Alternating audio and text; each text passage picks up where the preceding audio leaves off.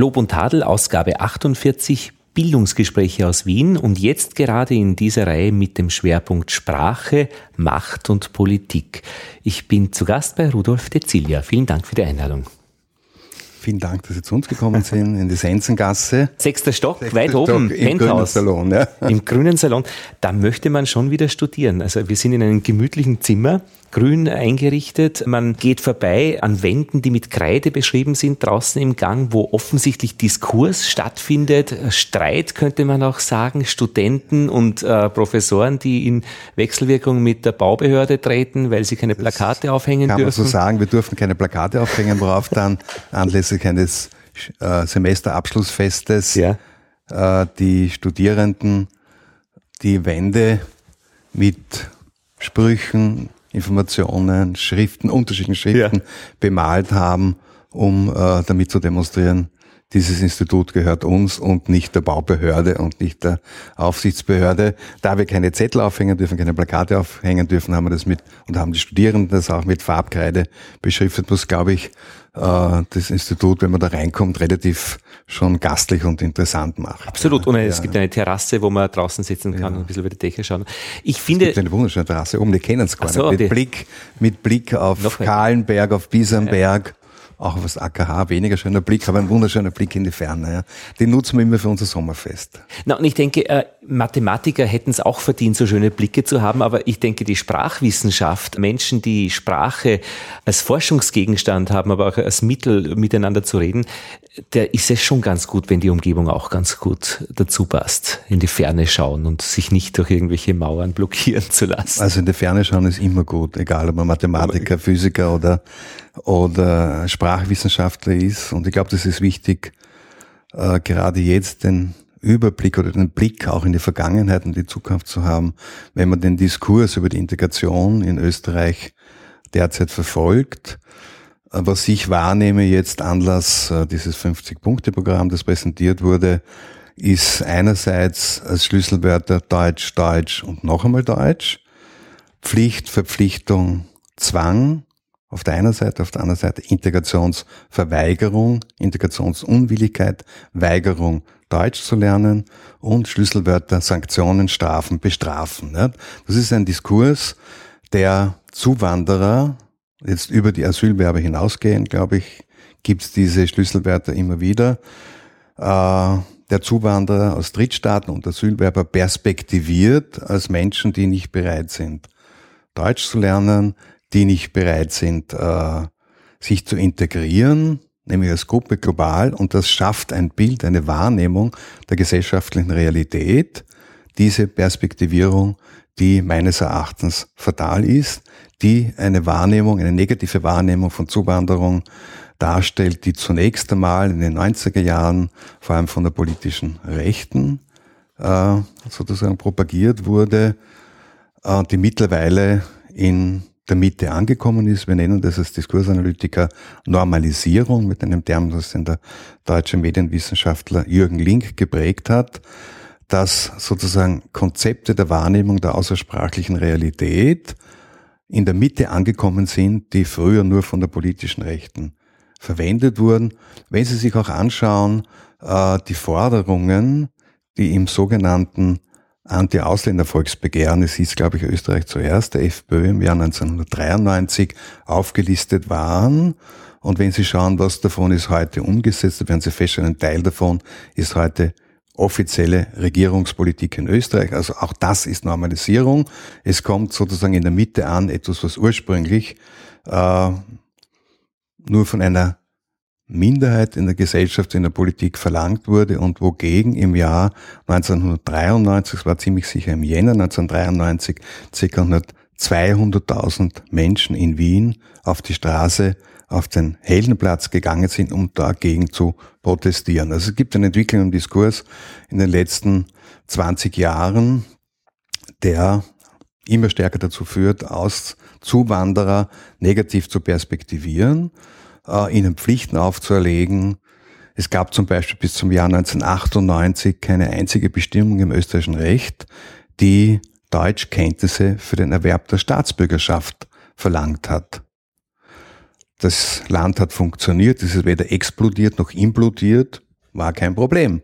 Plötzlich musste man Deutschkenntnisse einführen, damals noch mit einer relativ äh, großzügigen Formulierung. Das hieß nämlich, die Leute mussten den Lebensumständen entsprechende Kenntnisse der deutschen Sprache nachweisen. Und das war ein sehr flexibler Paragraph, wo man durchaus auch mit relativ geringen Deutschkenntnissen, abhängig davon, wie man gelebt hat, abhängig davon, wo man gearbeitet hat, nachweisen konnte. Aber sukzessive wurde 2006 das dann erhöht auf A1 und auf B1 im Jahr 2011. Was heißt das? A1, das B1, heißt, es gibt ein, es gibt, es, ja, es gibt sozusagen eine Währung, wenn Sie so wollen, was Sprachkenntnisse betrifft, die höchst problematisch ist, vor allem im Kontext der Zuwanderung, aber eben verwendet wird, äh, eine sechsstufige äh, Einteilung von Sprachkenntnissen. A1 wären Zuwanderer, C, B, A1, A2, B1, B2, C1, C2, C2 ist das letzte, das ist quasi muttersprachliche Kenntnisse. Und B1 ist sozusagen die dritte von sechs Stufen. Die wird verlangt für die österreichische Staatsbürgerschaft zum Beispiel. Jetzt, was vor 20 Jahren überhaupt nicht der Fall war und die Leute sind österreichische Staatsbürger geworden und haben das System nicht zum äh, Implodieren gebracht und haben eigentlich keine Katastrophe. Das heißt, es geht, glaube ich, in erster Linie nicht darum, dass die Menschen Deutsch lernen, was sinnvoll ist, was gut ist, was jeder will, der da länger lebt.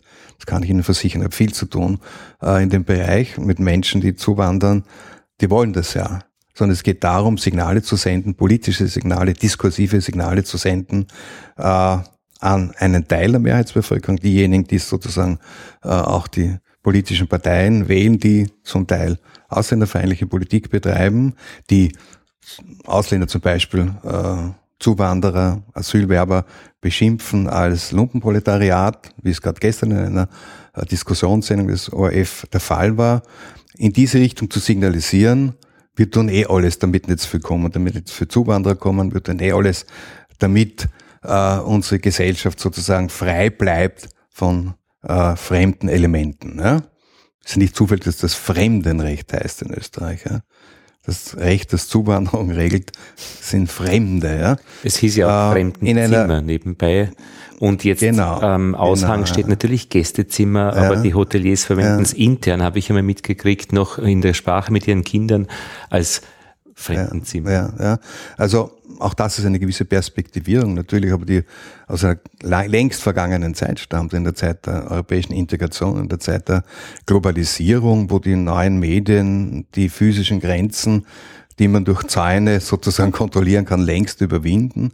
Ja, wo auch diese physischen Grenzen leicht zu überwinden sind, äh, ist dieses Fremdenkonzept denke ich, auch in etwas, was überdacht gehört. Aber zurück sozusagen zum... zum ich hätte zwei Begriffe, bitte, die ich gerne klären bitte, möchte. Das eine ist Perspektivierung und das ja. zweite ist Diskursanalyse. Ja, ja. Also Diskursanalyse... Weil Diskurs ist das, was Sie ja, machen. Ja, ja, das ist das, was wir an dem Institut machen. Es gibt eine eigene Wiener Schule, der Diskursanalyse, die diskurshistorische Methode. Ja. Kollegin Wodak, Ruth, Ruth Wodak, ist eine der wichtigen. Mhm äh, Florian Menz, Helmut Gruber, Martin Reisiegel, könnte eine ganze ja. Reihe von Kollegen Kolleginnen noch aufzählen. Eine Wiener Schule ist das. Eine Wiener Schule. Das heißt, die, Wiener Schule, ja, nicht in, nicht in Hamburg Analyse, nein, das ist entwickelt. Mhm. Diskurshistorische Methode. Was ist das? Äh, das ist ein Zugang in der äh, Sprachwissenschaft, der versucht, Diskurse, das heißt jeder, jede Form von sprachlichen oder auch sonstigen semiotischen, also auch bildlichen äh, Texten, Materialien zu analysieren in Hinblick auf bestimmte Fragestellungen und festzustellen, welcher Diskurs ist sozusagen vorherrschend, hegemonial, gibt es hegemoniale Diskurse, welcher Diskurs also herrscht vor, welcher wird sozusagen von den herrschenden äh, politischen Schichten verwendet, welcher wird von der äh, äh, in, in der Bevölkerung kommt an, wird verwendet, was sind Gegendiskurse und die Themen, die man sich da anschauen kann, sind zum Beispiel, äh, wie werden Menschen ausgegrenzt? Oder ein großes Projekt, das wir hatten in den 80er Jahren, wie wird Antisemitismus äh, sozusagen kommuniziert? Es geht also Eine um der Publikationen hieß, von der Kunst antisemitisch zu sein, ohne dass man es offen äh, zugibt. Also ich habe viele jüdische Freunde, aber ja, äh, ich habe überhaupt nichts gegen Ausländer, aber mhm. und so. Also das ist ein Aha, wichtiges das heißt, Mittelchen. Mhm, wir schauen uns sowohl die Strategien, zunächst einmal die Inhalte an. Mhm. Also wie wird sozusagen Ausländerfeindlichkeit, wie wird Rassismus kommuniziert, mhm. wie wird Antisemitismus inhaltlich formuliert, mhm. Ausländer sind, ähm, um diese Klischees, die man dann findet im Diskurs einmal aufzuzählen. Ausländer sind zum Beispiel arbeitsscheu, faul, haben viele Kinder, sind laut, mhm. äh, kümmern sich nicht um, äh, um die Nachbarn, sondern machen einen Krawall mitten in den Loch, braten Inhalte. den Hammel im Innenhof. Ja, das sind Inhalte. Inhalte. Ja. Mhm. Mhm die wir analysieren. Die zweite Ebene ist, sind zum Beispiel äh, hängen in der Sozialmatte, nutzen äh, das Sozialsystem aus und so weiter. Das sind Inhalte. so die Vorurteile, inhaltliche Vorurteile, die kommuniziert werden, etwa in einem ausländerfeindlichen Diskurs. Dasselbe könnte ich Ihnen für den mhm. äh, antisemitischen Diskurs mhm. etwa sagen. Und dann schauen wir uns dann auf einer zweiten Ebene die sogenannten Argumentationsstrategien, also mit welchen Strategien mhm. werden diese Inhalte jetzt kognitiv auf Textzusammenhang vermittelt, wie Strategien, wie die Betonung äh, der anderen, der eigenen der Gruppe und der Andersartigkeit der dass anderen ich das Wort Gruppe. Ausländer verwende praktisch, äh, zum Wel Beispiel schon. Das ist dann die nächste Ebene, welche, welche sprachlichen Mittel werden dann auch verwendet. Ah ja, ja? okay. Also, also, das zweite ist praktisch Bei den Strategien mhm. geht es sozusagen wirklich um, den, um die Organisation des Diskurses, der Argumentation, mhm. der Gedanken, wie werden Gedanken miteinander verknüpft. Ja? Also etwa äh, der Wir-Diskurs die Betonung sozusagen der internationalen Gleichheit mhm. und gleichzeitig äh, die Betonung und Hervorhebung zwischennationaler Unterschiede. Das wären so zwei Strategien. Oder Opfer-Täter-Umkehr. Weil dadurch kommt automatisch Oder, dann diese ganze inhaltliche Komponente ja, rüber. Die wird dann ja. eingebaut. Täter-Opfer-Umkehr. Genau, genau, so wird es vermittelt. Also ich kann vielleicht die drastischen Beispiele sind immer die am einfachsten nachvollziehbaren. Äh, Im antisemitischen Diskurs ist sehr häufig äh, die Opfer-Täter-Umkehr. Ja? Die Juden sind ja selber schuld mhm. an ihrem Unglück ja? und daran, dass sie verfolgt werden. Mhm. Weil so wie sie sich verhalten, äh, ist es so. Ja? Das sind sie dann selber schuld. Oder äh, Extremfall Auschwitz-Lüge. Ja? Und da geht es dabei nicht um bewusst oder unbewusst, sondern es geht um beides praktisch. Naja, das sind, das sind Strategien, die zwischen bewusst und unbewusst angesiedelt sind. Kann, könnte äh, Im konkreten, natürlich, ja. Also im konkreten Diskurs ist es eher so, dass es wahrscheinlich nicht bewusst eingesetzt ja, wird. Ja. ja? Äh, und die nächste Ebene wären dann sozusagen die sprachlichen Mittel, die man verwendet, die ja. dann zum Teil auch wirklich bewusst äh, kreiert werden, eingesetzt werden, von Spin-Doktoren erfunden werden. Ja, ja. ja. Wenn Sie denken, also an, mhm. also um einige Beispiele äh, zu bringen, eines aus dem äh, also im Asylbereich, wo vor einigen Jahren ein Innenminister in Österreich ein Kompetenzzentrum für aufenthaltsbeendende Maßnahmen erfunden hat. Gemeint war ein, war ein Abschiebe, Abschiebegefängnis, ja, wo in der Nähe von Leoben was gebaut hat, um die Leute, bevor man sie abschiebt, einzusperren. Das wurde genannt Kompetenzzentrum für Ab äh, aufenthaltsbeendende Maßnahmen zum Beispiel. Ja. Das war der Innenminister, der auch gesagt hat, wir laden die Flüchtlinge an der Grenze ein, umzukehren. Das weiß ich jetzt nicht genau, das war eine In. Nein, nein, das war eine In. Achso, okay, Ach, gut. Ja, das war eine Ministerin. Der mit der Grenze umzukehren war der Ernst Ja, okay, ja, das kann wir jetzt nicht Okay, gut, aber, aber das ist praktisch also, um zu zeigen, Ebene. Ja, ja, oder, oder eine Möglichkeit äh, der, der äh, sprachlichen Realisierung wären Second-Hand-Geschichten. Also es gibt Geschichten, die erzählt werden. Wir nennen das Second-Hand-Geschichten. Ja? Ich habe also, ihn getroffen, der hat. Ich kenne jemanden, ja. der hat einen Freund, dessen Vater hat einmal erzählt bekommen von irgendjemandem, ja, das so genau. und so. Ja? Daher hat jeder viele Beispiele. Und da gibt's zunächst einmal Helmut Alltagsstichprobe. Jahre mit Rauchen. Raucher, ja. Alltagsstichprobe N ist gleich 1 beweist, dass es so ist, obwohl es irgendwie also empirisch völlig unnachvollziehbar ist. Mhm. Das ist sehr häufig im antisemitischen Diskurs. Es ist interessant, äh, dass man so ähnliche Geschichten immer wieder findet im Alltagsdiskurs, den wir auch in den Mittelpunkt drücken. Das ist eine Stärke unserer Methode. Das heißt, wir nehmen nicht nur Medientexte, nicht nur Politiker reden, sondern machen immer Gruppendiskussionen, wo wir die Leute miteinander diskutieren lassen. Wir nehmen, machen Interviews, wo wir sozusagen über den öffentlichen Diskurs hinaus, den sogenannten halbprivaten Diskurs, mhm. einfangen. Wir hatten bei der äh, Studie zum Antisemitismus in Österreich die Diskussionen vor dem Stephansdom beim O5 Zeichen, die damals als Mahnwache-Diskussionen bezeichnet wurden, aufgenommen und die analysiert. Und dabei versuchen wir sozusagen Diskursstrategien und sprachliche Realisierungsformen herauszufiltern, mhm. die äh, auch der Mann die Frau von der Straße verwenden und nicht nur Politiker, wo sie zum Teil eine politische Rede gezielt planen und gezielt strukturieren, wo wirklich einfach spontane äh, Rede, spontanes Sprachverhalten ähm, stattfindet. Korpusanalyse ist Stichwort, das ist, man schaut sich dann auch noch Korpusanalyse an. ist sozusagen eine Methode, die ähm, systematisch äh, sprachliche Korpora anschaut. Das ist für uns ein zusätzliches Werkzeug. Also ich kann Ihnen zum Beispiel jetzt aus äh, der jetzigen Studie, die wir gerade machen, äh, zur österreichischen Identität ein Beispiel bringen, wo wir angeschaut haben, die Begriffe Integrationsverweigerung oder Verweigerer und äh, Integrationsunwillig und Unwilligkeit. Und da stellt man in der Tat fest, dass dieses, äh, diese Begriffe bei ein paar mickrigen Vorkommen äh, pro Jahr in den Medien, die wir uns angeschaut haben, ein Datenkorpus herumgedümpelt sind äh, und ganz klar bestimmten politischen Richtungen, rechten politischen Richtungen zuzuordnen sind und die plötzlich in der letzten Zeit explodiert sind, ganz speziell äh, im Winter diesen Jahres, wo es Wahlen in der Steiermark und im Burgenland gab, wo plötzlich die Integrationsunwilligkeit und integrationsunwillige Menschen ungeheuer gehäuft vorgekommen sind, weil Politiker diese Termini verwendet haben, die beiden Landeshauptleute in ihren Wahlkämpfen, äh, was wiederum heißt, dieser Diskurs der Rechten ist in der Mitte angekommen, Normalisierung. Die Korpusanalyse kann uns auch anhand von Kollokationen sagen, mit welchen Begriffen kommt es besonders häufig vor mhm. und evident und nicht äh, erstaunlich. Äh, Integrationsunwilligkeit kommt vor allem am häufigsten vor mit Strafe und Strafen. Ja? Also wiederum, wir sind bei der Perspektivierung von Zuwanderern, die gestraft werden müssen, weil sie nicht willig sind, sich zu integrieren. Äh, wenn man sich äh, überlegt, welches Menschenbild welche pädagogischen Vorstellungen stecken da dahinter, wenn man Zuwanderer, Asylwerber oder andere Zuwanderer aus Drittstaaten perspektiviert, also ein, in eine Richtung drängt, die unwillig sind, die verweigern, die man strafen muss, wenn sie verweigern, äh, dann muss man sich fragen, welches Menschenbild und welche pädagogischen Vorstellungen stecken denn da dahinter? Ja, nicht die modernsten.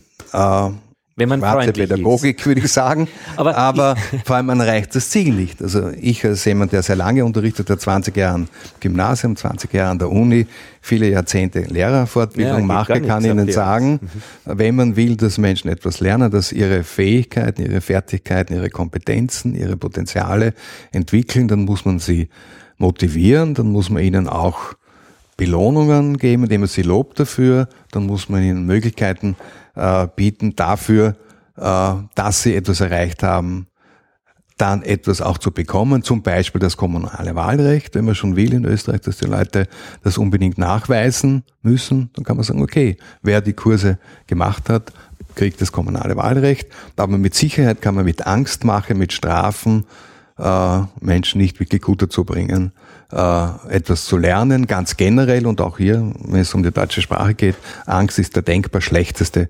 pädagogische Ratgeber meiner vollen Überzeugung nach. Das, aber, ich sehe das ja auch immer in der Hundeschule, ich sage es immer nur Sie dazu. Sie sind ja selber Pädagoge, Sie kennen das, ja. Äh, aber auch vor allem als passiver jetzt äh, Kursteilnehmer in der Hundeschule, Alltagsfit 2. Ach so, ja. da wird also ja, die, äh, jeder Hund nach seinem ja. Potenzial gefördert und jedes ja. Herrchen und Frauchen ähm, aber immer nur mit Belohnung und es funktioniert ganz, ganz ja, prächtig. Ja. Aber kann man natürlich. Also nicht, dass nicht ich einer behavioristischen Lerntheorie anhängen würde, da na, na, viel zu verkürzen. Na, na. Aber positiv verstärken. Das ist schon. Also Menschen, haben, ja, ja. Äh, einfach, ja, jedes, das weiß jeder, das weiß jeder der immer eine Pädagogik ja. man muss die positiven äh, Eigenschaften hervorheben, betonen, loben dafür, dass die Menschen etwas erreicht haben. Und jeder erreicht relativ auf äh, in Bezug auf seine Fähigkeiten Dinge. Ja? Menschen sind nicht gleich. Ja? Genau. Und immer, wenn ich in der Schule, wenn einer in der Mitte der Stunde kommt und ich sage, äh, jetzt ja. kommen es noch, ja. ist es Version A. Und wenn ich sage, jetzt ist genau super, dass sie noch kommen, weil wir haben noch etwas Interessantes oder Wichtiges ja, vor, ja. ist es Version B. Version B funktioniert besser, weil er einfach das nächste Mal wiederkommt. Und Version A ist, dann sagt er, okay, dann bleibe ja. ich lieber gleich weg, weil ich will ja nicht blöder angeredet werden. Genau, ja. Und das ist schon, also äh, wie man auch immer man es nennt, äh, äh, die bessere Möglichkeit. Jetzt, äh, jetzt hätte Wolltest man noch was zur Diskursanalyse wissen, weil ja, ich wollte, ich wollte eine Geschichte noch sagen. Ja, ja, genau. Also diese Wiener Schule der Diskursanalyse ist ja mittlerweile auch international etabliert und aus Wiener Schule etabliert. Ich muss nur, darf ich noch und, vorher, ja. vorher reinschieben, äh, nachfragen. Ja. Es geht bei dieser Diskursanalyse inhaltlich jetzt nicht um das Betrachten einer Mondblüte und wir sprechen darüber, wie die aussieht. Nein, es geht nein, da immer echt um zackige Inhalte. Um die gesellschaftlichen Diskurse zu bestimmten Themen und wie sozusagen kommuniziert wird. Ich bringe ein anderes Beispiel. Wir haben jetzt momentan das dritte Projekt zu einem demselben Thema laufen, die diskursive Konstruktion österreichischer Identitäten, nationaler Identitäten, Mehrzahl, ja. Ein sehr erfolgreiches Projekt. Das erste wurde 1995 durchgeführt. Das Buch ist ein großer internationaler Erfolg auf Englisch. Das ist englische Übersetzung dann geworden äh, und wird immer wieder zitiert. Das ist der Text, der am häufigsten zum Beispiel von mir zitiert wird. So äh, ein. Artikel darüber. Äh, das heißt, wir schauen uns an, wie konstruieren Menschen die in Österreich leben und die Staatsbürgerschaft besitzen, ihr Österreicherinnentum. Ja? Was stellen Sie sich vor? was das bedeutet. Und da gibt's ganz breite, ein ganz ein breites Spektrum von unterschiedlichen äh, Vorstellungen. Daher sprechen wir von Identitäten. Jeder Mensch hat ja sowieso unterschiedliche Identitätsebenen. Äh, egal, das, mhm, okay. äh, eine ja. Geschlechteridentität, eine regionale Identität, eine, eine soziale und und und. Ja? Und unter anderem eben auch äh, orientieren sich die Menschen natürlich an dem Staat und an der Nation, in dem sie leben. Und das ist dann die nationale Identität, die man als Identität in einer Mehrzahl natürlich sich äh, anschauen muss.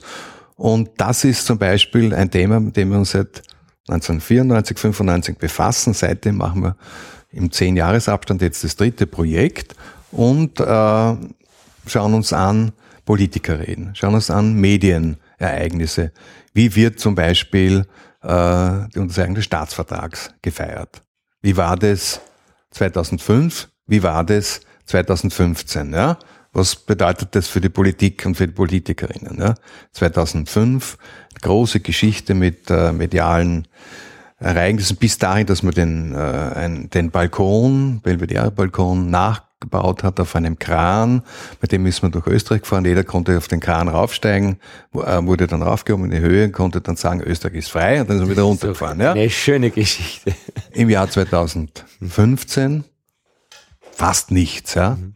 Es war bis knapp vor dem 15. Mai nicht einmal wirklich was geplant. Erst relativ spät hat die Bundesregierung dann so eine Festsitzung im Belvedere, in dem Raum der Unterzeichnung des Staatsvertrags, vor dem Schrein, vor der Ikone des Staatsvertrags dann durchgeführte, dann im äh, Fernsehen direkt übertragen wurde. Ich wusste, weiß aber, dass das sehr kurzfristig war, weil vorher das Belvedere schon ein anderes Programm geplant hatte, wo ich auch äh, dort hätte sein sollen. Und also sowas zum Beispiel sich anzuschauen. Aber auf der anderen Seite mit Leuten zu reden, Gruppendiskussionen durchzuführen, ja, Interviews zu machen. Wir haben etwa äh, im Jahr 95, 7, 8 verschiedene Gruppendiskussionen durchgeführt. In 2005 hat man nicht so viel.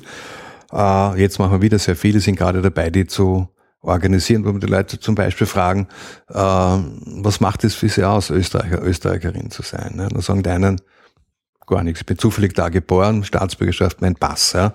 Andere sagen, ja, aber der Österreicher, meistens sagt man dann der Österreicher, der Österreicher kommt dann weniger vor.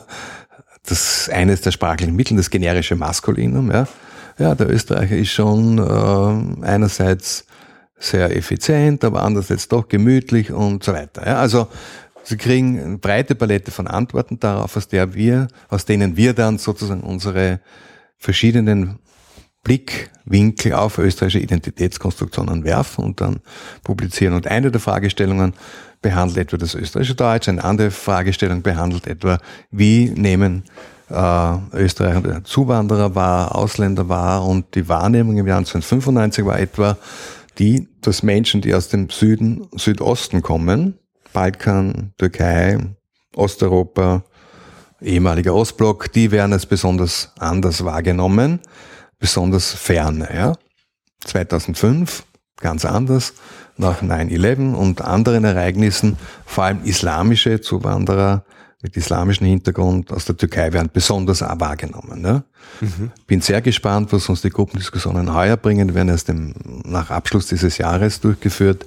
Aber ich nehme an, dass es noch viel stärker in diese Richtung geht. Ja? Also die äh, besonders anders sind eben Zuwanderer aus islamischen Ländern. Also sozusagen diese, das sind so Fragestellungen, die wir in der Diskursanalyse mhm. behandeln und uns verschiedenste Ebenen anschauen. Von der, von den Inhalten über verschiedene Argumentationsstrategien, wie werden die Inhalte konstruiert, Sehr wichtig ist der Wir-Diskurs, wenn Sie sich eine Politikerrede anschauen, äh, zu so einem Anlass, Festrede im österreichischen Parlament, Anlass 40, 50, 60 Jahre, Zweite Republik, haben Sie äh, durchgängig das Wir, das Wir, das Wir. Ein Politiker, der Gemeinsamkeit erzeugen will, verwendet vor allem dieses Pronomen Wir, um Gemeinsamkeit zu erzeugen. Wir und die anderen. Wenn ich wen ausschließen will, sind es die anderen. Ja, aber wenn ich Gemeinsamkeit erzeugen will, verwende ich das Wir, das linguistisch gesehen ein äußerst äh, mächtiges, auch ein bisschen hinterlistiges äh, sprachliches Mittel ist, ja, weil sie zum Beispiel auch im Face-to-Face, -face, also im persönlichen Gespräch mit dem Wir äh, Leute auf ihre Seite bringen können. Und wenn der das nicht merkt oder der andere das nicht merkt, dann haben sie schon eingefangen. Ja? Also wenn sie im persönlichen Gespräch sagen, na, wir haben das doch schon längst besprochen. Also jetzt mit ihrer Partnerin, das haben wir doch, wir waren uns doch schon längst äh, einig und wir haben das eh schon besprochen. Es ist eh klar, dass wir das so und so machen.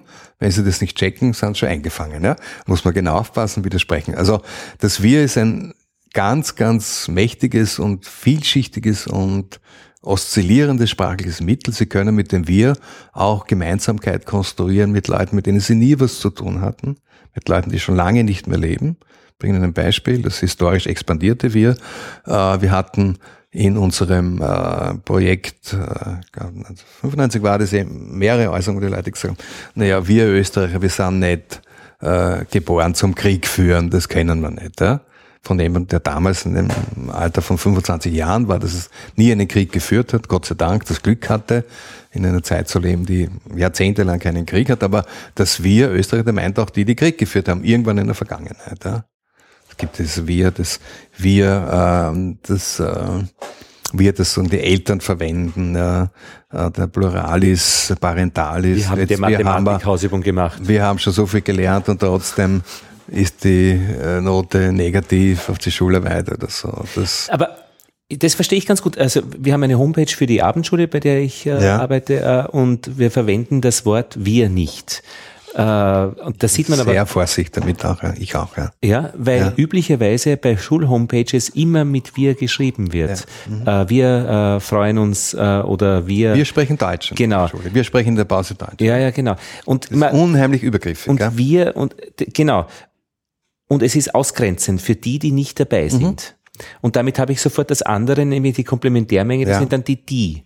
Ja, genau, wir und die und die anderen. Also das wir, das ist sehr wichtig, diese Bemerkung, ist auch ausgrenzend. Äh, bringt wieder ein Extrembeispiel, weil das äh, immer die Sachen besonders deutlich macht. Es gibt einen Kollegen, Utz Maas, der ein Buch geschrieben hat, als der, als der Geist der Gemeinschaft eine Sprache fand über die Sprache des Nationalsozialismus. Der hat sehr genau analysiert und auch nachgewiesen, wie dieses Wir in Reden des Nationalsozialismus bedrohend und als Drohung für die Gegner und für die anderen wirkt. Ja, und das kann man linguistisch sehr gut nachvollziehen. Also das ist Wir, ja. Aber sind Sie als, äh, als Sprachwissenschaftler, sind Sie ja als Wissenschaftler einmal neutral. Das sind reine Beobachtungen, die Sie da schildern, reine Beobachtungen, dass ein politischer Diskurs, der rechts geführt wurde mit bestimmten Methoden und Mitteln und Worten, in die Mitte gerückt ist. Das ja. ist per se noch keine Wertung.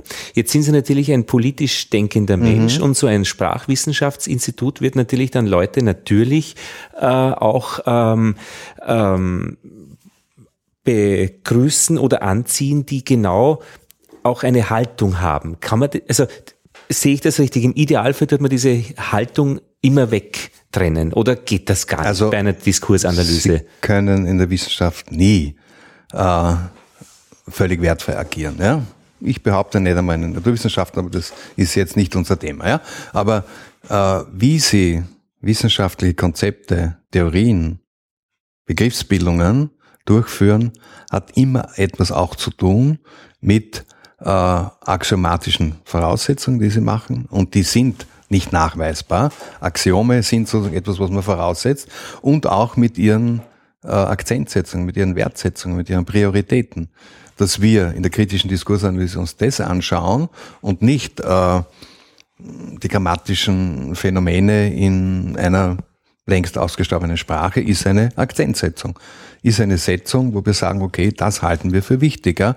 Und Natürlich sind die Konzepte, die wir äh, einführen, möglichst neutral oder wir versuchen möglichst sozusagen neutral zu sein, auszuschalten, dieses Interesse, aber Erkenntnis und Interesse sind nicht voneinander zu trennen. Ja? Und im, äh, im jeden Fall, glaube ich, hat dieses Interesse auch natürlich dann Erkenntnisinteresse, mit dem man an die Dinge herangeht, auch Einfluss darauf, welche Konzepte, wie man konzeptualisiert, welche Konzepte man äh, anlegt an die Analyse außersprachlicher Realität. Denn es ist ja so, äh, uns ist die Realität nur über die Sprache zugänglich. Das wissen wir seit äh, ja, den, un ungefähr 100 Jahren in der Erkenntnistheorie. Sie können nicht mehr naiv an die außersprachliche Realität herangehen, je nachdem, welches Konzept Sie verwenden. Das gilt auch für die Physik. Ja. Klassische Mechanik versus Quantentheorie, völlig unterschiedliche Konzepte. Ähm, je nachdem, wie Sie die Konzepte, mit denen Sie herangehen, anlegen, konstruieren, Je nachdem nehmen sie sie unterschiedlich wahr. Und das sind wir dann sehr schnell wieder bei der Politik. Und wenn sie dann äh, wieder Extrembeispiel, Konzepte wie, wie die Mother of all Bomb, die Mutter aller Bomben, verwenden im Irakkrieg, die bewusst eingesteuert wurde, äh, sicher eine, eine, eine, eine Schaffung eines äh, Spin-Doktors für die stärkste konventionelle Waffe, die es damals gab. Mittlerweile gibt es eine stärkere. Äh, wenn Sie von der Mutter aller Bomben sprechen, dann machen Sie Folgendes. Sie kombinieren das positivste Konzept, das der Mensch hat, nämlich die Mutter, die Leben schafft, äh, mit dem äh, Konzept der stärksten Vernichtung. Ja? Und das sind sprachliche Wahrnehmungen, die dann sozusagen äh, zu, dazu führen, die Bomben zu verharmlosen. Ja? Und da kann ich, kann ich unzählige Beispiele mhm, mhm, bringen. Und dass uns das interessiert in der Diskurs, dass wir das, das anschauen, ist eine Setzung, ist unser Erkenntnisinteresse. Und wir Konzepte versuchen, unsere Konzepte möglichst offen zu legen. Das ist wichtig. Ja, wenn man als Wissenschaftler äh, arbeitet, dann muss man zunächst einmal klar sagen, das sind meine Konzepte, die muss man ausweisen, die muss man klar definieren, die müssen intersubjektiv nachvollziehbar sein, müssen überprüfbar sein, die Arbeiten, dann ist das okay, ja.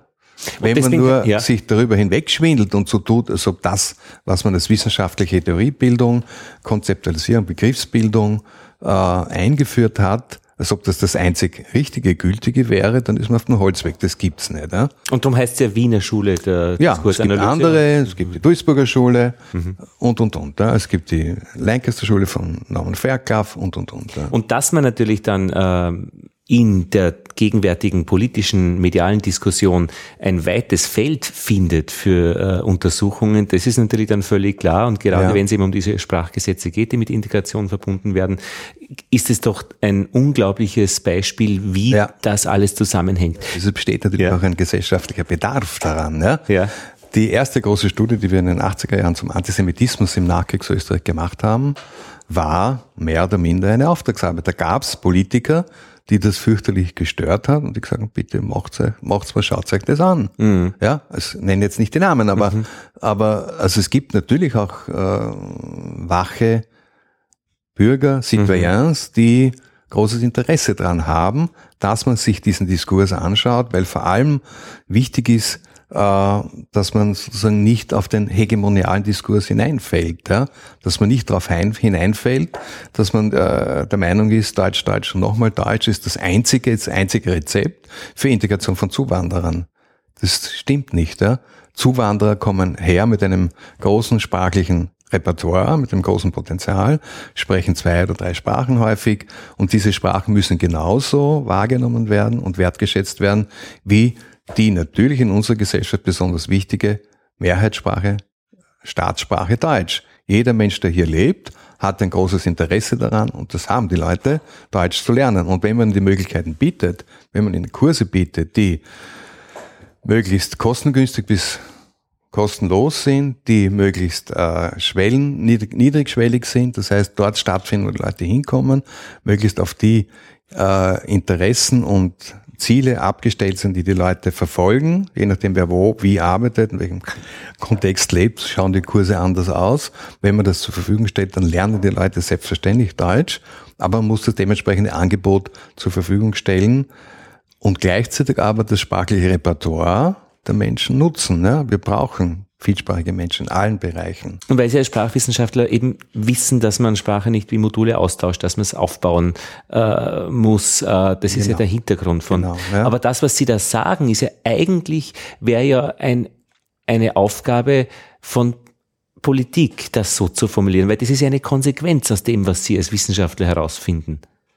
Also, dass es Sprachkurse nämlich auch in einem wäre, Tal geben muss, das erreichbar ist. Es wäre schön, dass, äh, wäre schön, wenn Politik tatsächlich äh, eine Sprachenpolitik umsetzen würde, die zielgenau ist, die wirklich auf die äh, Sprachbedürfnisse und Sprachbedarfe der Individuen und auch der Gesellschaft eingeht.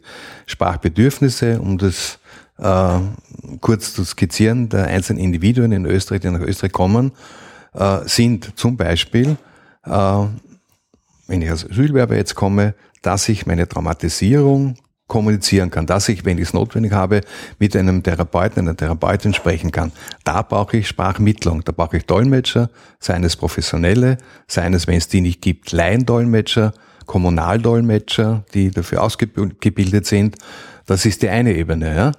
Man muss mit den Menschen reden können, muss ihnen helfen können man muss auch mit ihnen reden können, um die Informationen zu bekommen, die man als Staat braucht. Ja, woher kommt er und so weiter. Staatsbürgerschaft, äh, was ist die Qualifikation, die jemand mitbringt und, und, und. Ja. Und da kann man nicht vorher einen Deutschkurs machen, einen Crashkurs machen, bevor man mit den Leuten redet und ihre Traumata bearbeitet. Das heißt, auf der einen Ebene das, die, die Dinge, die, die Situation ist sehr, sehr vielschichtig. Ja?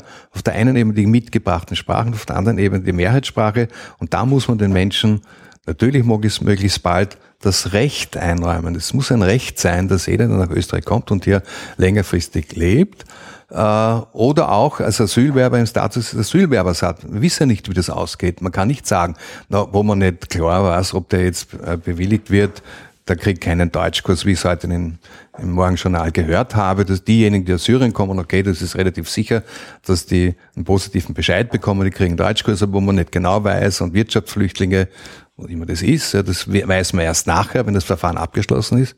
Vorher schon sollten Sie das Recht darauf haben, Deutschkurse zu besuchen, niederschwellig, kostenlos, kostengünstig, äh, dort, wo Sie leben, dort, wo Sie hinkommen, nicht, wenn Sie untergebracht sind in, in einem, äh, äh, in einem Quartier, im 14. Bezirk oder im 15. Bezirk und dann müssen sie den 21. fahren. Wer zahlt ihnen das? Ja? Das ist schon eine wesentliche Frage. Ja? Ein Sohn von mir hat äh, Zivildienst gemacht in einer Einrichtung äh, für Asylwerber und der weiß zum Beispiel, der wusste zum Beispiel, dass es unheimlich schwierig ist, für Eltern ihre Kinder im Krankenhaus zu besuchen, weil sie das Geld nicht haben für die Straßenbahn. Ja? Dann werden sie erwischt, dann müssen sie straft sein. Ja? Er hat versucht, damals gemeinsam mit äh, Martin Schenk äh, irgendwie zu erreichen, dass Asylwerber gratis äh, Karten kriegen für die, für die Verkehrsmittel in Wien ist nicht gelungen. Ja? Mhm. Was spricht dagegen? Also sehen Sie, es ist ein ganz großes Bündel von Maßnahmen, die mhm. gesetzt werden müssen und nicht nur Deutsch, Deutsch, Deutsch. Und die Sprachen, die die Menschen mitbringen, sind auch sehr wertvoll. Die, die Generation, die vorher zugewandert ist, die sind jetzt gerade die, die als Dolmetscher, als Sprachmittler eingesetzt werden. Ja? Äh, das österreichische Bundesheer ist sehr klug. Das hat äh, Sprachen, äh, die Sprachenkenntnisse ihrer äh, Präsenzdiener und ihrer äh, Angehörigen sozusagen aufgenommen und die haben jetzt die Leute, die wissen, wo muss ich äh, nachfragen, wen muss ich holen, wenn es darum geht, Dari Pashto oder eine andere Sprache, die jetzt gerade aktuell ist im Asylverfahren, äh, zu bekommen und die Leute zum Beispiel nach Spielfeldern schicken zu können. Ja? Also sprachliche äh, Prozesse sind vielsprachig, mehrsprachig, gibt, jeder Mensch hat unterschiedliche Repertoires, alle Sprachen sind wichtig für das Funktionieren und für das, äh, für, auch für den Erfolg. In dem Land ist wichtig, dass die Leute gut Deutsch können, das tun sie auch, das lernen sie auch. Die Verweigerer sind so eine Perspektivierung, die, ich weiß nicht, wo entsteht, aber äh, mit Sicherheit sozusagen nicht den Kern der Sache trifft. Und äh, Sprachkenntnisse, äh, mehrsprachige, hochqualifizierte mehrsprachige Menschen brauchen wir in allen möglichen Berufen. In den Schulen, in den pädagogischen Berufen, bei den, in den Kindergärten, äh, in der Exekutive, im Gesundheitswesen, äh, in den Pflegeberufen, in den ärztlichen Berufen. Da überall brauchen wir die mehrsprachigen Menschen und daher ist es wichtig, dieses Repertoire, das die Leute mitbringen, auch zu entwickeln. Aber jetzt, da wir doch immer ein bisschen freundlich sein äh, zu den Menschen, die einfach äh, für die eine Abgrenzung oder eine Definierung von Gruppen wohltuend ist. Aus welchen Gründen auch immer sie das als wohltuend empfinden. Ähm, sie haben halt nur die Möglichkeit, das über die Sprache laufen zu lassen oder über die Kopftücher. Also das mit den Kopftüchern ist ganz böse, aber mhm. mit, mit, den, äh, mit der Sprache ist es zumindest einmal machbar, die Abgrenzung. Also eine, die Abgrenzung sein inhärentes menschliches Bedürfnis ja, von mir und den anderen. Schon, also das geht ja selbst mit dem Dialekt schon so. Also äh, damals nicht verurteilen, sondern ja. sagen, okay, das ist jetzt ein, ein, sagen wir, gehen wir sogar aus uns heraus und sagen, das ist eine Stärke der Menschen. Sie wollen die Ängste ernst nehmen. Ja, ja äh, das heißt Stärke also. Also es ist ein Ängste ernst nehmen ist ein, mittlerweile ein, ein, ein geflügeltes Zitat, wo man vor allem, glaube ich, diesem Kabarettismus auch angekommen ist, im Kabarett angekommen ist. Äh, je mehr die Menschen Kontakt haben mit anderen, ja, desto geringer sind die Vorurteile. Es gibt das Phänomen des Antisemitismus ohne Juden. Das heißt, Vorurteile, Ablehnung sind dort besonders hoch, wo es keinen Kontakt gibt. Da gibt es, das ist empirische Untersuchung zu Österreich, dort wo kaum oder gar keine Juden leben, dort gibt es unheimliche Vorstellungen davon, unheimlich viel Vorurteile. Sobald man konkreten Kontakt hat, äh, verfliegen diese Vorurteile. Man sieht, das sind Menschen wie du und ich, die haben andere, vielleicht andere äh, Lebens- oder religiöse Bräuche bei Juden oder bei Zuwanderern, andere bei der jüdischen Bevölkerung oder bei Zuwanderern andere äh, Wertungen, andere Essenskulturen und so weiter. Aber das heißt ja nicht, dass das nicht so Menschen sind wie du und ich. Und sobald man den Kontakt hat, kann man auch tatsächlich Integration leben. Und wenn ich den Begriff Integration, der relativ problematisch ist, könnte ich ausführen, warum, aber wenn man den ernst nimmt, dann ist Integration ein Aufeinander zugehen. Dann haben beide Teile etwas dazu zu leisten. Die Aufnahmegesellschaft und die Zuwanderer. Und nicht nur einer die Bringschuld. Bei diesen Diskursen ist immer von Bringschuld, von Verpflichtung, von Pflicht die Rede, aber immer nur von Bringschuld derjenigen, die zuwandern. Ja? Wenn ich jetzt zum Beispiel die Bringschuld unserer Politik ja, mir anschaue, ja. ihre Bringschuld wäre, ausreichende Deutschkurse zur Verfügung zu stellen für alle, die zuwandern, nicht nur für Asylwerber, nicht nur für die aus Drittstaaten, auch für die aus EU- und EWR-Ländern, die nicht gut genug Deutsch können. Wenn ich äh, mir feststellen, ja, die bringen ihre Bringschuld nicht. Das sind sozusagen Integrationsverweigerer, die verweigern, die Maßnahmen zur Verfügung zu stellen, die eine Integration ermöglichen. Das sind äh, Leute, die sozusagen die äh, Integration praktisch nicht äh, ernst nehmen von ihrer Seite. Was machen wir denn? Bestrafen wir die? Sanktionieren wir die Politiker, weil sie verweigern, die nötigen Maßnahmen, die für Integration notwendig sind, zur Verfügung zu stellen? Absurde Perspektive, werden es mal zugeben, aber auch so kann man sehen. Wenn Integration gesehen wird als beidseitiger Prozess, dann muss die Aufnahmegesellschaft auch die dementsprechenden Maßnahmen zur Verfügung stellen. Und davon kann ja wohl, was das Deutschlernen, die Deutschkurse betrifft, nicht die Rede sein. Ja? Die fehlen. Eine, eine Sache habe ich noch, die, die noch viel schlimmer ist, habe ich den Eindruck, äh, oder gleich schlimm zumindest. Ähm, Rechte werden ja garantiert. Und die Verfassung garantiert Rechte. Da ist ja eigentlich kaum oder gar nicht von Verboten die Rede, Sprachverboten ja, sowieso. Ja. Aber praktisch die garantieren Rechte. Und was, wo man, ich denke, es gibt in Österreich Minderheiten. Ja. Äh, es werden Minderheitenrechte garantiert, unter anderem Sprachen für Minderheiten. Ja. Was unterscheidet ein fünfjähriges Kind äh, einer burgenländisch-kroatischen Minderheit mhm. von einem fünfjährigen Kind einer türkischen Familie, die vor kurzem zugezogen ist, mhm. oder einer syrischen, von einem äh, fünfjährigen Mädchen aus Manchester, deren Eltern jetzt äh, ein Stipendium gekriegt haben und mhm. in Österreich arbeiten. Mhm. Aber den einen wird sehr wohl per Verfassung äh, das mhm. Recht zugestanden, mhm. Eine Sprache zu sprechen, nämlich Burgenländisch-Kroatisch in der Schule, einem anderen, dem Mädchen äh, aus der Türkei, obwohl es eigentlich zahlenmäßig mhm. sehr viel größer äh, ja. ist, äh, nicht. Und die Schlüsselstelle ist drei Generationen. Äh, die Frage ist, ist eigentlich nicht hier bereits eine Ungerechtigkeit, dass man etwas nur weil man historisch aus drei Generationen hier lebt, mhm. äh, garantiert Rechte einräumt?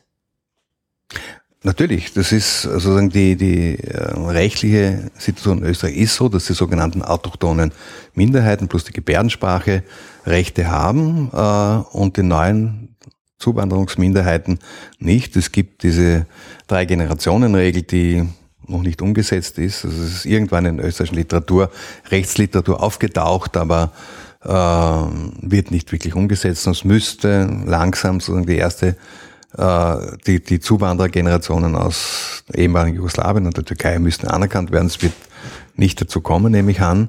Äh, also natürlich gibt es da Ungleichbehandlung, ist keine Frage, ja.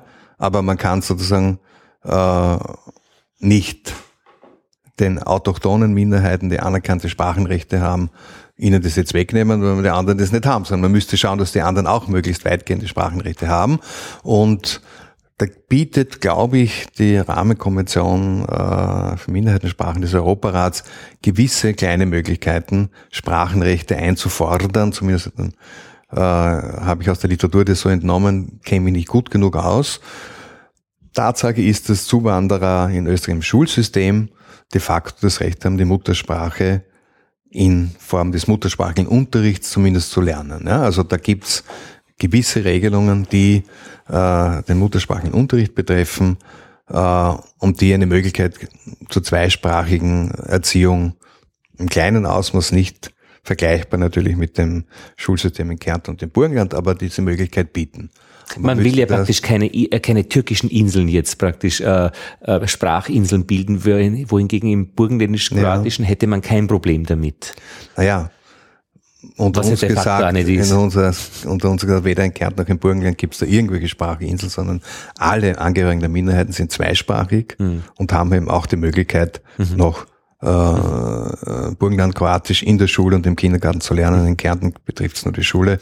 Aber hier, hier praktisch was äh, in, auch in der Verfassung zu aktualisieren, erscheint mir ganz, ganz, ganz wünschenswert. Wäre wünschenswert, wahrscheinlich ein anderer Umgang, ja, ein anderer Umgang, aber Sprachenrechte in der Verfassung äh, einzurichten, wäre natürlich wünschenswert. Äh, nur da haben sie weltweit das Problem, dass die Staaten sich dagegen wehren, nicht nur Österreich. Ja. Überlegen Sie mal, Sie haben ca. 6.000, 8.000 Sprachen weltweit, 200 Staaten in etwa. Ja. Äh, jeder Staat hätte da ungeheure äh, zusätzliche Ressourcen zu mobilisieren, wenn die Vielsprachigkeit tatsächlich auch so ernst genommen wird, dass man sagt, jeder hat dasselbe Recht auf schulische Sozialisation und so weiter. Also da haben wir äh, einfach, äh, es gibt auch nicht, nicht zufällig kein, keine UN-Erklärung der Sprachenrechte, der Menschenrechte, ja, aber nicht der Sprachenrechte.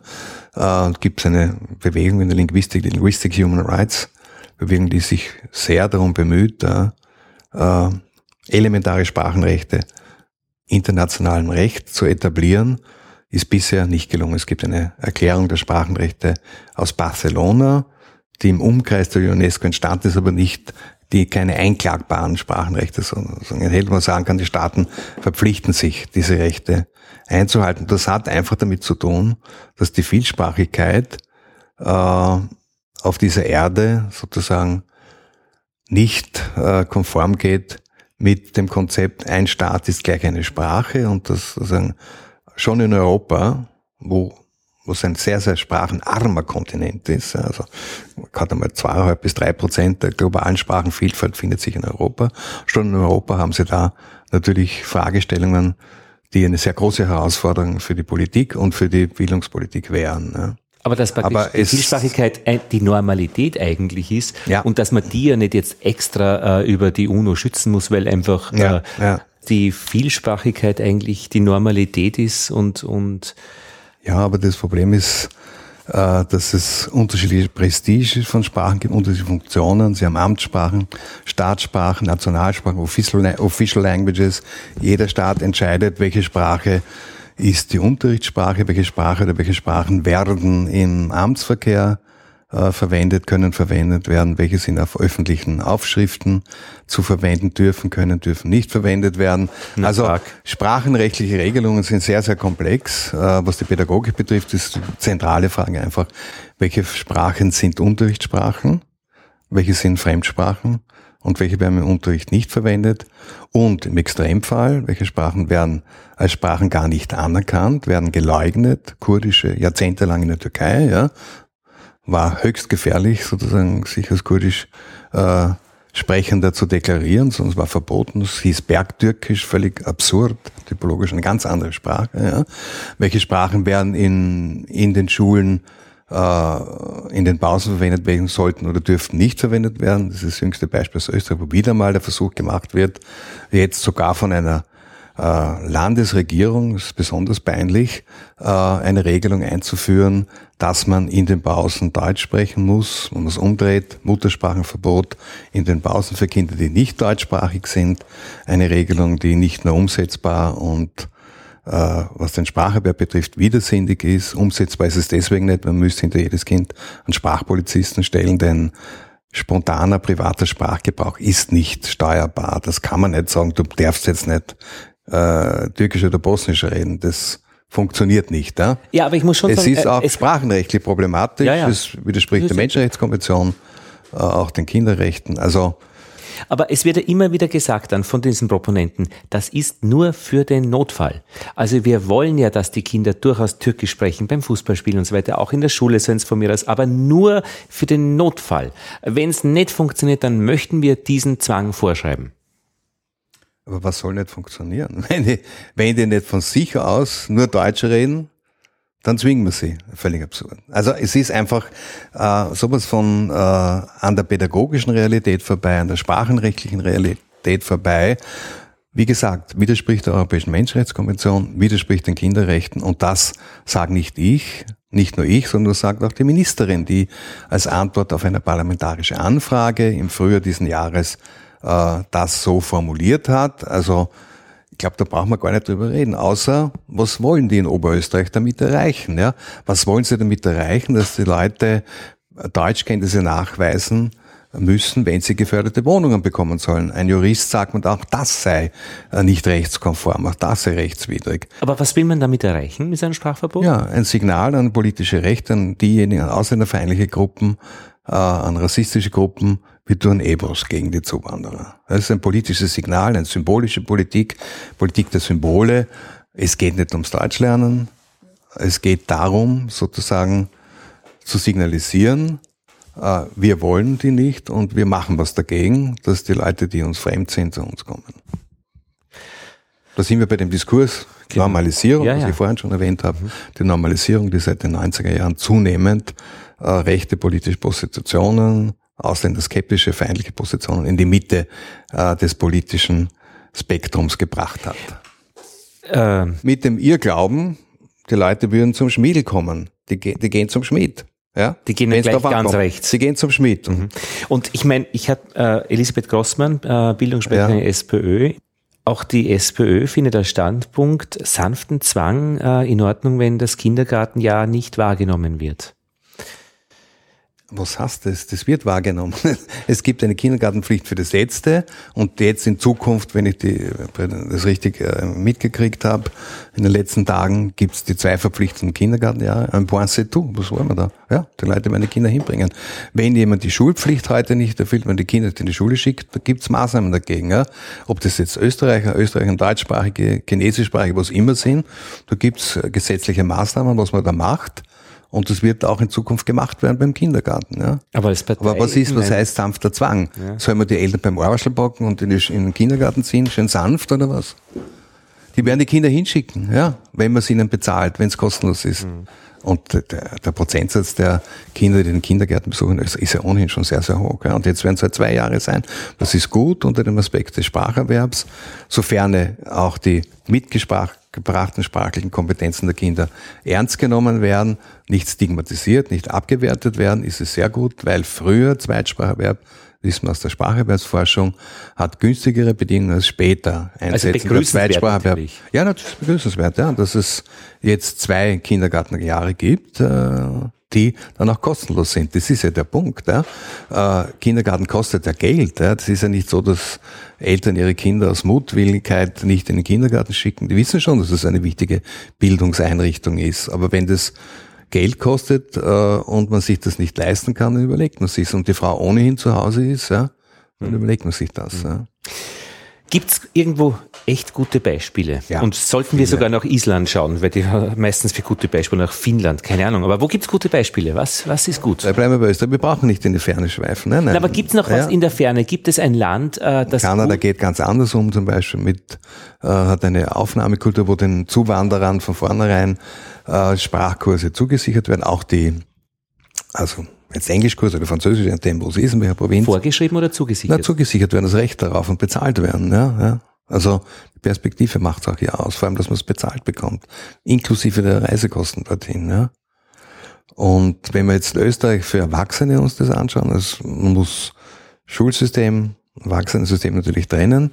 Äh, in Österreich zum Beispiel, die Mama lernt Deutschkurse, ja. Die Mama lernt Deutschkurse ist ein wirklich gelungenes Projekt, äh, wo dem Fall Frauen eben in den Schulen und auch in den letzten Jahren auch in den Kindern, Kindergärten ihrer Kinder Deutschkurse angeboten bekommen in einem Format, wo sie äh, Deutsch lernen nicht als Zwang mit verpflichtender Prüfung am Ende empfinden können, wo sie nicht korrekte syntaktisch, morphologisch korrekte deutsche Sätze und Texte produzieren müssen, sondern wo es darum geht, dass ihr Sprachhandeln in der deutschen Sprache verstärkt wird, verbessert wird, so dass sie in der Lage sind, sich in der Umgebung, wo sie sich normalerweise bewegen, zumindest sprachlich einigermaßen zu behaupten. Das nennt man Ermächtigen oder Empowerment. Dieses Empowerment findet dort ganz sicher statt. Ich habe das äh, evaluiert, die Kurse, und habe sehr, sehr berührende auch Beispiele, Interviews mit Frauen geführt, die da sie noch wirklich nicht so gut Deutsch konnten, an ihren Muttersprachen geführt wurden,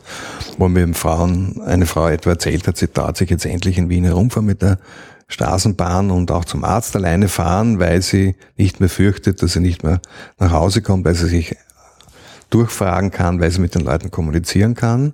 Also solche Formate wie diese Mama lernt Deutschkurse.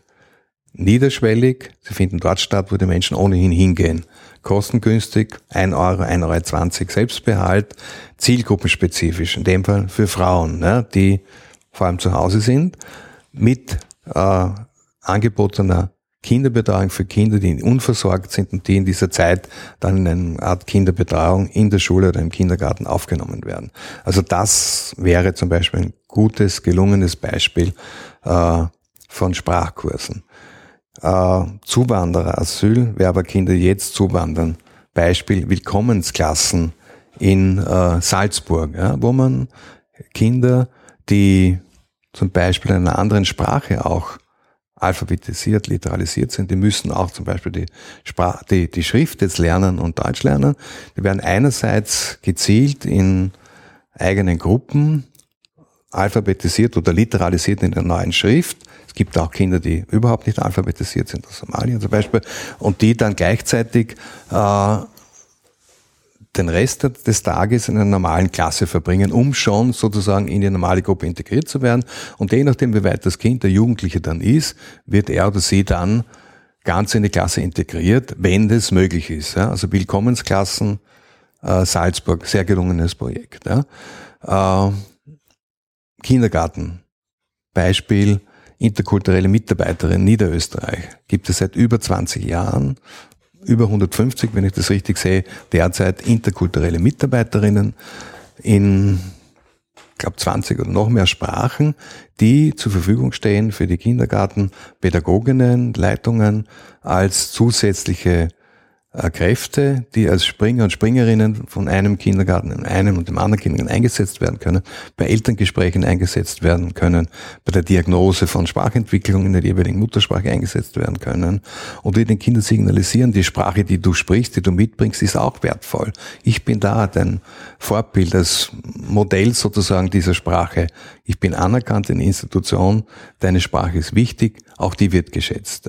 Also das sind ein paar Beispiele aus verschiedenen Institutionen, jetzt Vorschule, Schule, Erwachsenenbildung, die ich für gelungene Beispiele halte von Spracherwerbsmaßnahmen, Sprachlernmaßnahmen im Zusammenhang von Zuwanderung. Mhm. Könnte viele andere noch ja, ja. erzählen, aber. Und wenn man, wenn man äh, das ja. Gegenteil macht und sagt, okay, äh, ihr seid per äh, Gesetz oder Definition äh, Unwillige, dann hat man Gegner Und so hat man verbündete äh, Freunde Ja, und, ja. und, und ein warmes Gefühl im Bauch, was einem Zusammenleben natürlich. Also wenn Ihnen sagen, na, Sie sind aber eigentlich sind Sie verweigert, die wollen das nicht, gell? Sie sind eigentlich äh, besser, ja? weil Sie wollen nicht einmal das lernen. Was machen Sie? Sie stellen die Haare auf, oder? Sie werden nicht sagen, äh, ja, hast recht, ja, ich bin ein Verweigerer, äh, mehr Culpa, mehr Culpa und jetzt werde ich in Zukunft nicht verweigern. Das ist eine Perspektivierung von Menschen, äh, von Lernenden, die einfach nicht nicht zum Erfolg führt. Aber ich glaube nicht, dass es, ist. ich glaube auch das, aber ich glaube, dass, äh, also, sicher steckt eine bestimmte Pädagogik dahinter, aber es ist einfach auch im Diskurs ein Signal zu senden, sozusagen, wir wollen die eigentlich nicht, oder zumindest an diejenigen politischen Kreise, die ausländerfeindlich sind, die Ausländerzuwanderung ablehnen, zu signalisieren, na, wenn die schon kommen, dann werden sie wenigstens ordentlich kaniffelt, ja? Dann müssen sie wenigstens was leisten, dann müssen sie was tun. Kein Mensch kommt auf die Idee, diejenigen Österreicher und Österreicherinnen, äh, die versuchen, im Sozialsystem möglichst äh, elegant sozusagen äh, durchzukommen, ohne sich allzu sehr anzustrengen, dass die dann zu Kursen verpflichtet werden. Also dass die dann sozusagen in die Perspektivierung kommen, äh, sie wollen, sie sind Verweigerer, ja. Das findet nicht statt, ja. Geschweige denn den Leuten, die nicht das Niveau äh, B1 bei einer Prüfung bringen würden. Das sind viele, das kann ich Ihnen sagen. Nicht nur die äh, 300, 400, 700, je nachdem, wie man das rechnet, äh, 1000 sogenannten sekundären Analphabetinnen, Illiteraten, nicht nur die, auch andere, würden diese Art von Prüfungen, die da verlangt werden, ne, in einer Testsituation hinkriegen. Kein Mensch kommt auf die Idee, denjenigen äh, die österreichische Staatsbürgerschaft abzuerkennen, ne, was eigentlich konsequent wäre. Und da sind wir wieder bei der Diskursanalyse, bei der äh, Konstruktion nationaler Identität. Was macht es aus, Österreicher und Österreicherin zu sein? Na, in Österreich haben wir dieses Jus sanguinis, dieses Recht des Blutes. Jemand, der von einem Österreicher, einer Österreicherin abstammt, der hat das Recht, Österreicher, Österreicherin zu sein. Jemand, der hier geboren wird, nicht. Die Kinder der zweiten, der dritten Generation nicht. Jus solis, Recht des Bodens. Ja. Was logisch wäre, wenn sie in den USA, im Flieger überhaupt der USA auf die Welt kommen, haben sie Staatsbürgerschaft. Ja. Wenn sie in Frankreich auf die Welt kommen, haben sie das Recht, dann bestimmt Zeitpunkt, wo sie gefragt werden, sagen, ich möchte die französische Staatsbürgerschaft. Wenn sie in Österreich auf die Welt kommen, als Kind einer türkischsprachigen Familie oder einer bosnischsprachigen Familie, die nicht die österreichische Staatsbürgerschaft hat, dann müssen sie diese ganze Ochsentour über sich ergehen lassen, äh, die mit Sprachprüfung und so weiter verbunden ist. Außer sie können durch den Schulabschluss die Deutschkenntnisse nachweisen. Um die Staatsbürgerschaft zu bekommen, im Extremfall brauchen es 30 Jahre. Das ist der Extremfall, aber es kann bis zu 30 Jahren dauern, dass sie ein Recht haben auf die österreichische Staatsbürgerschaft. Ja. Sie leben hier, haben kein Wahlrecht, nicht einmal das kommunale Wahlrecht.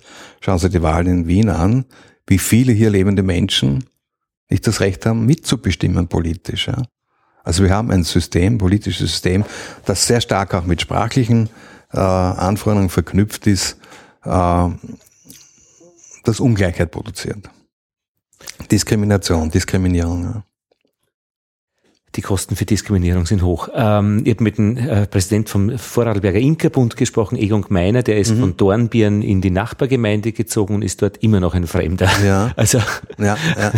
offenbar ist das einfach dieses Landstrichwesen einfach Teil. Aber das ist natürlich eine relative Geschichte, ja. Ähm, er wird als Fremder wahrgenommen, vielleicht redet einen falschen Dialekt oder was immer. Fünf Äh, Kilometer. Fünf Ja, ja, ich weiß. Und je nachdem, wo sie sind, das ist natürlich die dialektale Gliederung relativ kleinräumig, Ja, ja. Äh, aber von anderen Ebenen. Ja? Also systematische Diskriminier Diskriminierung, Ausschluss von Rechten, von Wahlrecht zum Beispiel, das ist eine ganz andere Ebene. Ja?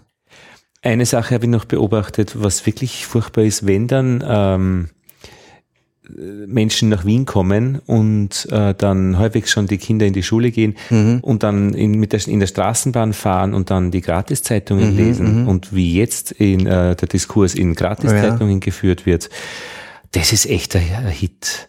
Das ist wirklich übel. Aha, das muss man jetzt mal anschauen. Also man, ja. das ist so wirklich unfassbar. Also da sitzt man dann da als Ja, ja. Mensch aus der Türkei, also Mhm, weil eben äh, vor 10, 15 Jahren gekommen, ja. ist eine Gratiszeitung. Ängste, äh, die transportiert werden, äh, selbst bei, bei, bei, äh, bei Artikel über einen banalen Mord, ja, ja. Horror, mhm. Lehrer zerstückelte ja. und so weiter. Also praktisch, da wird etwas aufgebläht aus ja. Kosten, der, aus Gründen der, der, der Werbung, weil letztlich soll man ja die Leute praktisch zum Lesen dieser Zeitung anhalten, ja. äh, weil es um den Werbekuchen geht. Ja. Und die nehmen, finde ich, eine ganz üble Rolle ein in dieser ganzen Landschaft. Und nämlich eine wirklich, also äh, Sie ja, haben da Zeitungen ja, liegen, das sind ja Zeitungen, das sind Medienprodukte. Mhm. Äh, es gibt auch von mir aus die Kronenzeitung, die ist auch ein Medienprodukt. Aber diese Gratiszeitungen sind noch eine ganz andere Liga. Ich muss gestehen, ich lese die seit einiger Zeit nicht, obwohl ich häufig mit der Straßenbahn fahre. Äh, also, unter anderem, weil mir einmal Folgendes passiert ist. Ein Kollege von mir und ich wurden äh, in einer dieser Zeit, einer dieser Gratiszeitungen äh, zitiert hat, uns wurde unterstellt, eine Position im Zusammenhang mit Spracherwerb in der Migration und Schulpolitik, die genau 180 Grad Absolut. das Gegenteil von dem ja, ja. war, was wir sagen. Ja. ja. wurde uns genau das Gegenteil unterstellt. Wir haben den Presserat angerufen und der Presserat, der Senat sowieso, also einige Kollegen haben gesagt, ja unbedingt, da muss man was dagegen machen vom Presserat. Der Senat hat befunden, das ist nicht äh, das ist nicht schlimm genug. Und wenn man in der Öffentlichkeit steht, so wie wir als Wissenschaftler, muss man sich das gefallen lassen.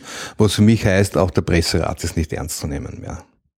Das ist die andere Geschichte, weil, weil meine äh, Schlussfolgerung ja, ja. und die Zeitung, die sie hat, wenn na, es ist wie etwas anspringt, aber Sie haben recht, ich soll das systematisch machen. Nein, aber also, als Diskursanalytiker also, also, sollte mich das eigentlich das, anspringen, ja. ich müsste es eigentlich machen und es werden, ich werde es auch in Zukunft wieder machen, einfach mitnehmen äh, bei einem dieser Standeln und dann halt zumindest äh, kurz reinschauen, Nein. ob was drin ist, was für mich ja, als Diskursanalytiker im Zusammenhang auch mit dem, äh, mit dem äh, Projekt zur österreichischen Identität wichtig ist. Ja, aber da geht es ja dann darum, Hinweis, ja, Nein, geht ja darum, da, da, lernen praktisch jetzt Leute Deutsch ja, ja, und sagen, ich finde jetzt eine Zeitung mit einfachen Inhalten, die ich auch lesen mhm, kann. Immer, wer lesen die äh, praktisch sonst noch äh, Volksschulkinder, lesen die auch. Dann sage ich, denke ich ja. mir, bitte lest lieber nichts. Ja. Also das ist einfach wirklich auch, auch eine, eine Alphabetisierung, die... die, die da sind wir beim Diskurs, bei der Diskursanalyse, medialer Diskurs, Normalisierung. Ja?